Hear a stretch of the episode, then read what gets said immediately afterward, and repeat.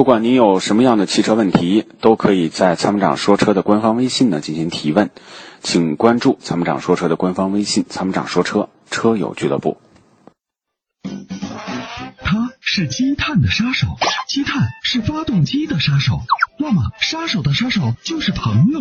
超美全能卫士对积碳说拜拜，简单方便，轻松除碳。微信关注“参谋长说车车友俱乐部”，回复“超美全能卫士”即可购买。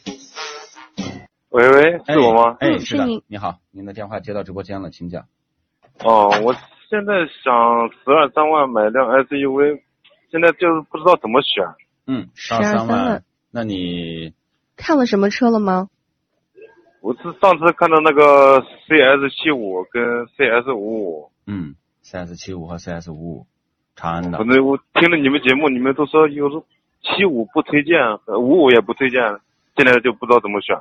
嗯，五五呢，这个颜值很高啊，这个确实这个车，就大家最近关注的确实还不错。但是长安的车呢，一向质量稳定度欠佳，耐久性不行，所以我们对它这个产品呢，一直不是很主主力推荐的。你这个十二三万要买 SUV 呢，其实如果你这个反而反过来考虑，你宁可买七五都不要买五五。为什么这样说呢？因为七五上市已经有很多年了。啊，它基本上是处在一个相对稳定的阶段，而五五呢才上市没多久，它的口碑质量都还没有建立，我们都是还需要有一个这个时间去关注它，啊，这个确实是需要有一个有一个成熟度成成熟的时间，所以呢，你可以考虑一下七五，如果这两款哦车的话，啊，哦，那要是推荐轿车怎么选？十二三万的轿车就太多了，十二三万呢合资的国产的就特别多。国产车呢，比如说十三万多，你可以考虑吉利的博瑞啊，很大。如果说合资的里面里面，你比如说看一下什么卡罗拉呀、凌派呀，这些车也都是可以的。我是个子有点高，一米八，现在轿车是不是有点矮坐的？你要轿车的话，买大轿车，比如说你买博瑞，这个空间就很大博瑞那价位的有点高了吧？啊。那确实，因为它算是 B 级车，B 加级车啊，它价位略高。那如果是一米八的话，卡罗拉空间其实就够。凌派，凌派其实里面是个大肚子啊，你坐进去以后不太顶头，也还可以。那轿车其实嗯，你说，凌凌派我看那座椅不能上下调动嘛，嗯，但是它头部空间够不够呢？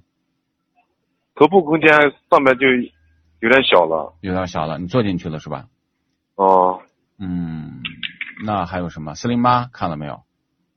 哦，那个那个要是 SUV 那个 A 叉 A 叉七怎么样？A 叉七呢，也算是跟 CS 七五啊这个竞争关系吧。